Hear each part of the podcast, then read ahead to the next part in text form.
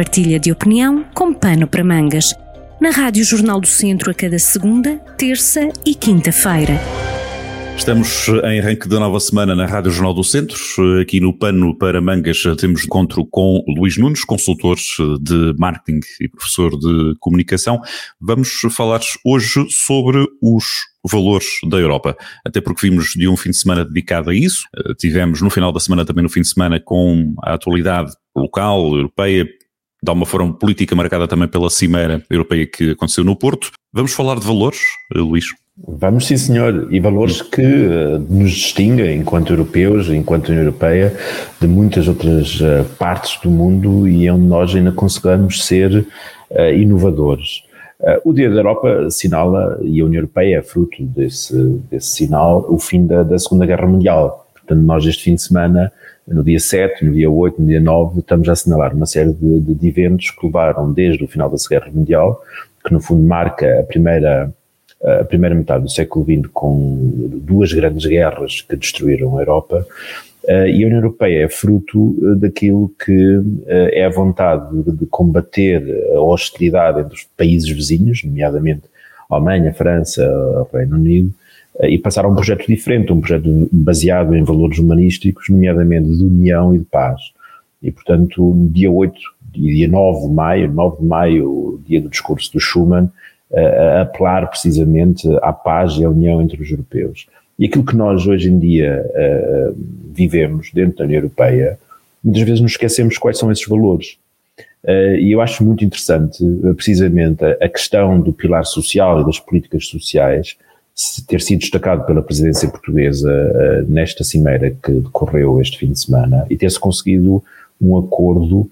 para os próximos anos em que os países e os parceiros sociais, portanto, não foram só, não é só um acordo político, mas é um acordo que envolve eh, o patronato, os sindicatos e outras organizações representativas para estabelecer objetivos para um desenvolvimento mais sustentável, nomeadamente ao nível do trabalho e da formação dos, dos europeus. E isso são, são questões que são valores que definem o propósito de uma comunidade que é algo que nós às vezes nos esquecemos, que é quais são os propósitos, e tal como as marcas hoje em dia apostam muito na questão da responsabilidade social, na sustentabilidade, às vezes para ir atrás de certas modas que são marcadas, a Europa é eh, um, e a União Europeia em, em particular, é um projeto que nasce de valores e com o objetivo de construir esses valores. Eu acho que isso é muito importante e não nos podemos nunca esquecer de quais são esses valores que nos diferenciam uh, num mundo cada vez mais complexo. Mas há alturas em que, eh, na prática, eh, será um pouco diferente, digamos assim, não é? Há exemplos que nos dizem que as coisas não são bem assim. Há valores que se vão esquecendo, estes valores da humanidade que falas, que, são, que estão na, na base da construção da, da Europa e em Estados sociais como o português. Uh, há alguns exemplos que ficam ali e batem um bocado ao lado, não é? Os valores uh, são aquelas ideias que nos guiam. Nós, há algumas semanas atrás, falávamos a propósito da, do desaparecimento dos valores, estávamos órfãos dos valores. Eu acho muito importante esses valores serem recordados porque eles existem e fazem parte do, nosso DNA humanista daquilo que é a Europa e, eh, enquanto portugueses, apesar de tudo, temos também aqui uma componente humanística muito forte. Um, é evidente que depois há uma diferença entre aquilo que é a teoria e a prática. Este acordo que foi agora estabelecido na, na Cimeira do, no Porto é um acordo muito interessante porque objetiva uh, uh, aquilo que são as metas e, portanto, estabelece metas muito concretas. Mas depois nós temos que olhar para o terreno e temos que olhar para aquilo que são alguns aspectos que até cruzando aqui outras, outros projetos, como uh, os projetos das Nações Unidas para o estabelecimento de objetivos de desenvolvimento sustentável, e se nós pegarmos apenas num deles e pensarmos, por exemplo, na questão do trabalho e do trabalho decente, nós vamos ver que atualmente dentro da Europa e dentro de Portugal temos situações muito complicadas, uh, que curiosamente é a pandemia da Covid que veio destapar não podemos dizer que foi a pandemia que, que, veio mostrar a existência de condições indignas do ponto de vista de, de, de condições de trabalho, de exploração de mão de obra, eh, nomeadamente mão de obra imigrante, eh, porque a pandemia, no fundo, eh, acabou por apontar o dedo a algo que já era conhecido e que de alguma forma andava esquecido ou varrido baixo do tapete. Mas são situações muito complicadas e nós podemos olhar para aquilo que acontece, enfim, não querendo personalizar, mas uh, uh, olhando aquilo que acontece atualmente em Aldemira, Uh, mas nós temos muitas situações, sobretudo em explorações agrícolas muito intensivas no, no, sul de Portugal e também no sul de, de, de, Espanha ou em França, onde a mão de obra é muito intensiva e em que as comunidades imigrantes são exploradas muitas vezes à, à margem daquilo que são as regras nacionais e europeias em termos de, de, de condições de trabalho e de remuneração.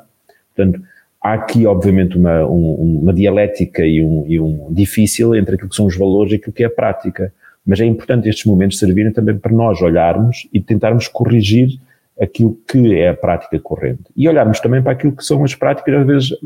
na nossa vizinhança, naquilo que são as condições de vida e de trabalho dos trabalhadores que, por vezes, uh, ganham o vencimento mínimo ou menos do que o, vencimento mínimo uh, e que depois não têm condições de vida, nem de trabalho, nem de educação das suas comunidades. E, portanto, se nós queremos ter comunidades mais prósperas, mais justas e por isso mais unidas e por isso em paz, que é esse o projeto da União Europeia e é o projeto que, com que eu pessoalmente também me identifico, então temos que olhar para isso, não podemos varrer os problemas que vão surgindo deste nível para baixo do tapete. Mas há aqui, eh, dá a ideia, no cenário conforme o vamos acompanhando também por estes dias, com alguns acontecimentos eh, recentes que conhecemos na, no sul do país, por exemplo, é? que foram levantados com os, com os trabalhadores ilegais em condições eh, de saúde e com condições de trabalho muito criticáveis no, no mínimo, entre, o ponto, entre este ponto de partida com alguns casos na realidade que não são mais próximos, provavelmente deveríamos dar, pelo que entendi nas tuas palavras, dar uh, especial atenção ao começar por aí, e as metas que são definidas uh, em espaços de discussão mais generalistas, como foi o caso da, da Cimeira uh, no Porto, a Cimeira, de, a Cimeira Social, há aqui algum trabalho pelo meio que fica perdido, digamos assim, há aqui um distanciamento muito grande, ou dessas metas podemos ter aqui a, a, a, dificuldade de perceber qual é o ponto de partida e o quão longe uh, elas estão entre essas, esse ponto de partida e as metas que vão, vão estando definidas. O problema muitas vezes é nós acharmos que as metas ou os objetivos com os quais nós eventualmente nos identificamos são estabelecidos pelas superestruturas, como por exemplo uma União Europeia, a nível governamental ou conferências intergovernamentais, e que depois todas as estruturas intermédias da sociedade podem ficar à espera que isso venha a acontecer, ou seja, que alguém venha a implementar, que alguém venha a financiar. O que eu entendo é que uh, os, os, diferentes níveis uh, de representação coletiva e de gestão das coletividades e dos espaços públicos têm que se envolver. E, portanto, nós não podemos dizer que uh, umas comunidades intermunicipais, umas CCDRs, umas câmaras municipais se podem aliar dessa realidade. Porque a questão dos propósitos com que as comunidades se regem um, e para que é que servem, tem que ser algo que está implícito a todos os níveis dessas estruturas. Nós agora temos, uh, vamos ter eleições autárquicas uh, e seria interessante percebermos, do ponto de vista daquilo que são as propostas políticas, seja de quem já está a gerir as câmaras, seja de quem se vai candidatar,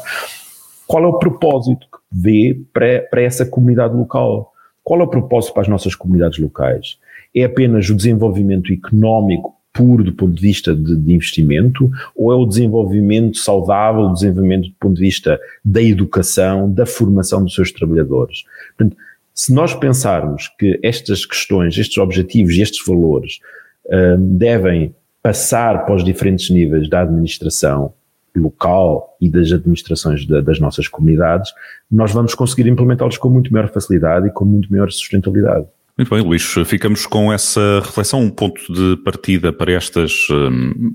análise da, da, vida da comunidade, da nossa participação também e na, no constante reforço a estes valores da humanidade que temos que ir construindo nas comunidades mais pequenas até a uma dimensão que foi aqui o princípio da conversa, esta dimensão europeia. Obrigado, Luís Nunes, por esta reflexão no Pano para Mangas. Próximo encontro Obrigado, está marcado para daqui a duas semanas. Até à próxima. Obrigado. Partilha de opinião com pano para mangas, com podcast em jornaldocentro.pt.